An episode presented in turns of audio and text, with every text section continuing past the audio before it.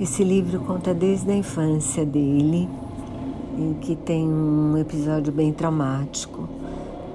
O pai dele, que tinha um humor bem esquisito, como o do próprio Hitchcock, manda prender o filho por minutos, parece, não muito tempo, mas uma cadeia de verdade. Ele combinou com o delegado e isso parece que foi um trauma na vida dele.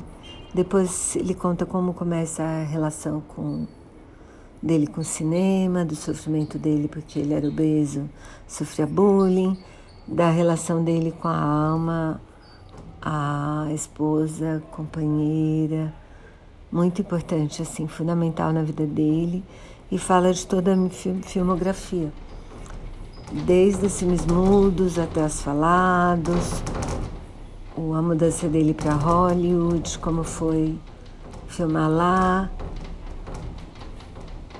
o penúltimo filme dele, porque ele é filmado na Inglaterra e que até um filme chama Frenesi, eu achei que fosse um filme mega antigo, mas na verdade foi o penúltimo filme dele e o último grande filme.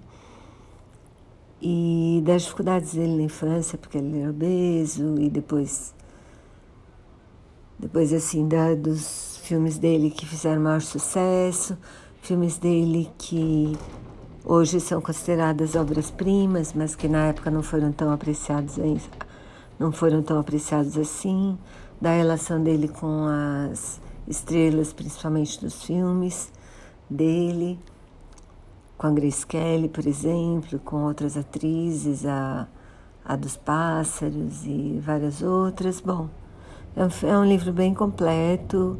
Eu, o, eu vi em audiobook né, da Bíblia, é no original, então é em inglês. Mas super recomendo, assim. O ator que leu, que leu o livro é ótimo. Toda vez que ele fala em nome do Hitchcock, ele muda a voz, então a gente sabe quando é o Hitchcock falando, quando não é.